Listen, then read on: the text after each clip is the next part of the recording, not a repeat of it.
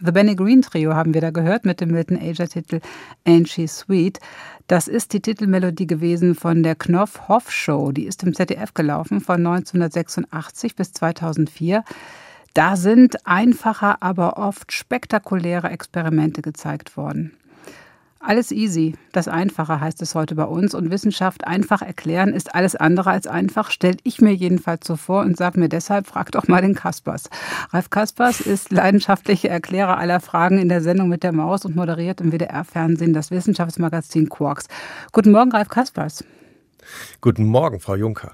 Sind Sie mit der Knopfhoff-Show aufgewachsen?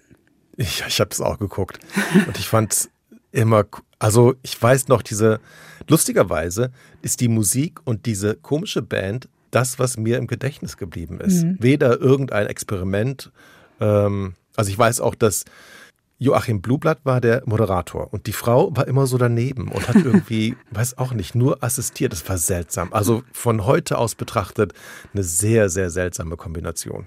Was braucht es denn heute, um Wissenschaft gut zu erklären? Also ich kann ja immer nur von meiner Perspektive aus berichten. Und ich finde, wenn wir was im Fernsehen machen, dann muss es in erster Linie unterhaltsam sein. Insofern war das bei Knopfhoff mit der Band, glaube ich, gar nicht so schlecht. Es war sehr unterhaltsam. Weil das Fernsehen ja was anderes ist als die Schule. In der Schule muss ein Lehrplan abgearbeitet werden.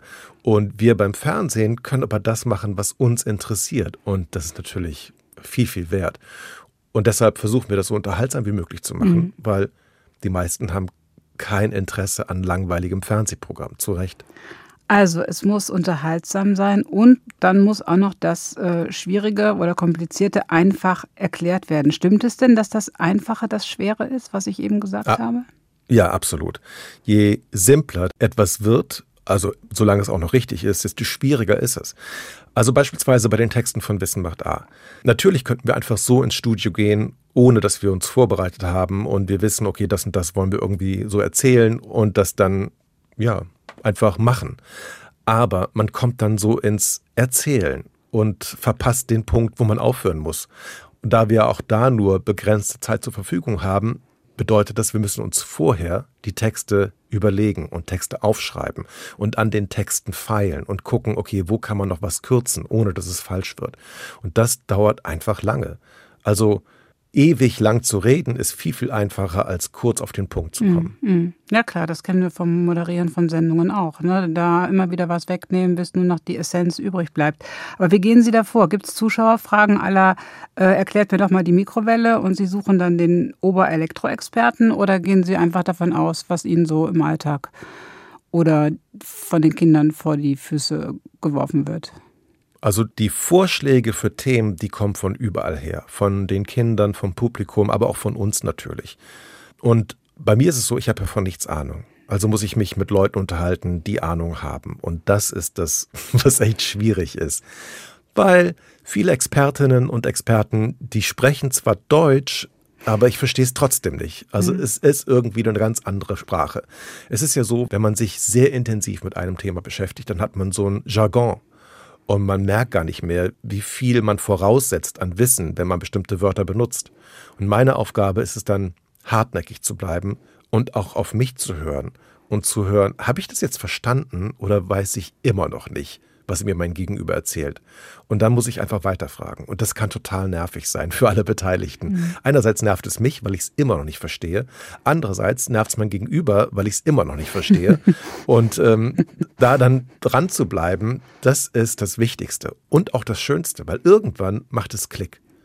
Und dann habe ich es kapiert.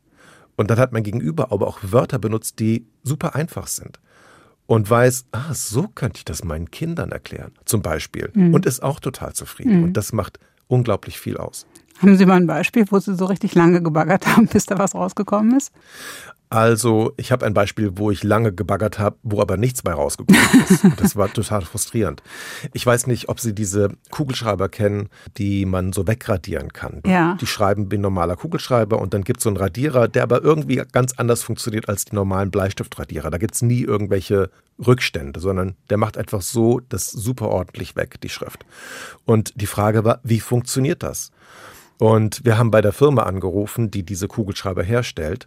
Und alles, was die mir sagen konnte, war, das ist die Hitze und die Kälte. Das heißt, durch die Reibung, wenn man mit diesem Radierer über das Geschriebene reibt, entsteht Hitze und die sorgt dafür, dass die Tinte durchsichtig wird. Und ich habe unglaublich lang gefragt und gebohrt, um zu verstehen, wie das funktioniert, wie sozusagen die Tinte ihre Eigenschaft ändert.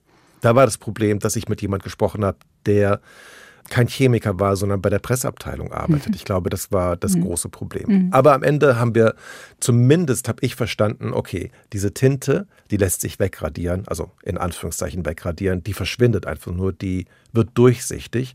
Und wenn man aber sie wieder kalt macht, dann erscheint sie wieder. Das bedeutet, jemand, der denkt, okay, ich habe jetzt alles, meine blöden Sätze alle wegradiert und die sind nicht mehr da, der hat Pech, denn sobald man das in den Kühlschrank legt oder mit so Kältespray vom Sport drüber sprüht, erscheint alles das, was wegradiert wurde und wird wieder sichtbar. Und das war ganz lustig eigentlich, ah. obwohl ich noch nicht erklären konnte, wie jetzt tatsächlich das auf molekularer Ebene funktioniert.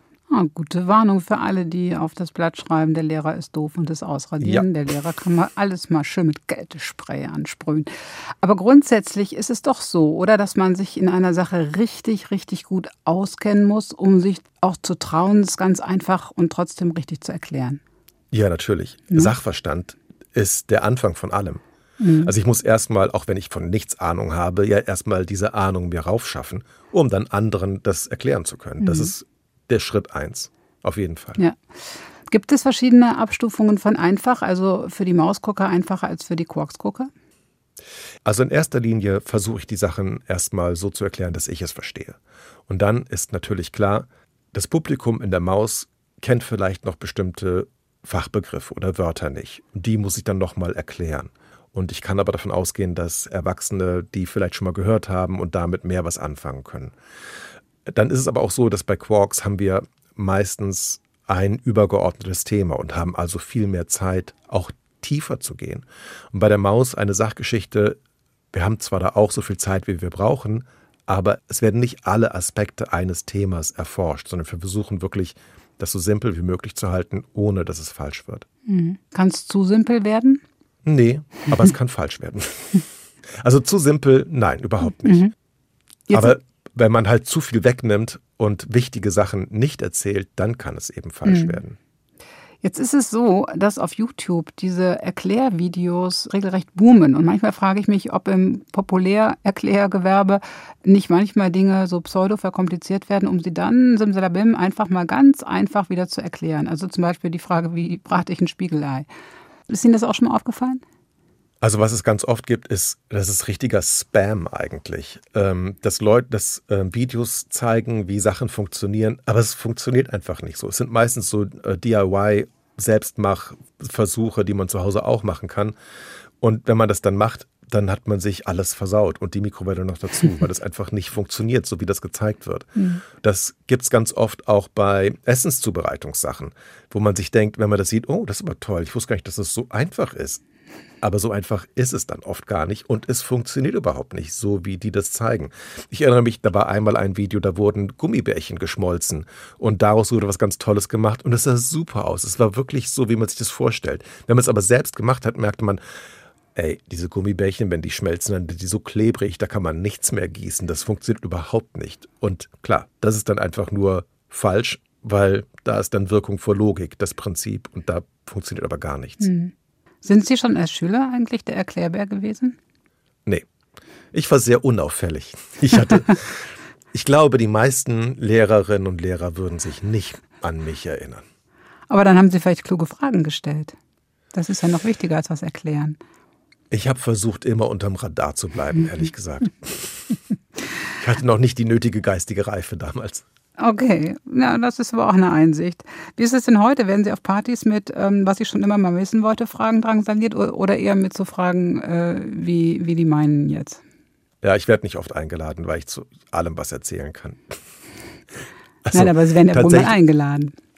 Ja, also meine Freunde fragen mich nicht mehr so viel, weil bei mir halt auch viel hängen bleibt von den Sachen, die ich gemacht habe. Das bedeutet, ich kann immer was erzählen zu irgendwas. Und das ist dann vielleicht manchmal ein bisschen nervig. Wann ist eine Erklärung eine gute Erklärung? Wenn man denkt, ach so ist das, so dieses Gefühl, dieses, ja, Wissen macht A. Also mhm. wenn man so denkt, ah, das war's, das ist ja toll, das war mir gar nicht klar. Und dann ist es perfekt. Dann bleibt es auch meistens hängen und das ist ja das Wichtige. Das bleibt bei mir jetzt auch hängen. Ich danke Ihnen, Ralf Kaspers. Vielen Dank. Und in jedem Falle gilt, einfach mal zuhören. Ralf Kaspers, Wissenschaft mit Mann und Maus. Alles easy. Das Einfache heißt heute unsere SWR2 Matinee.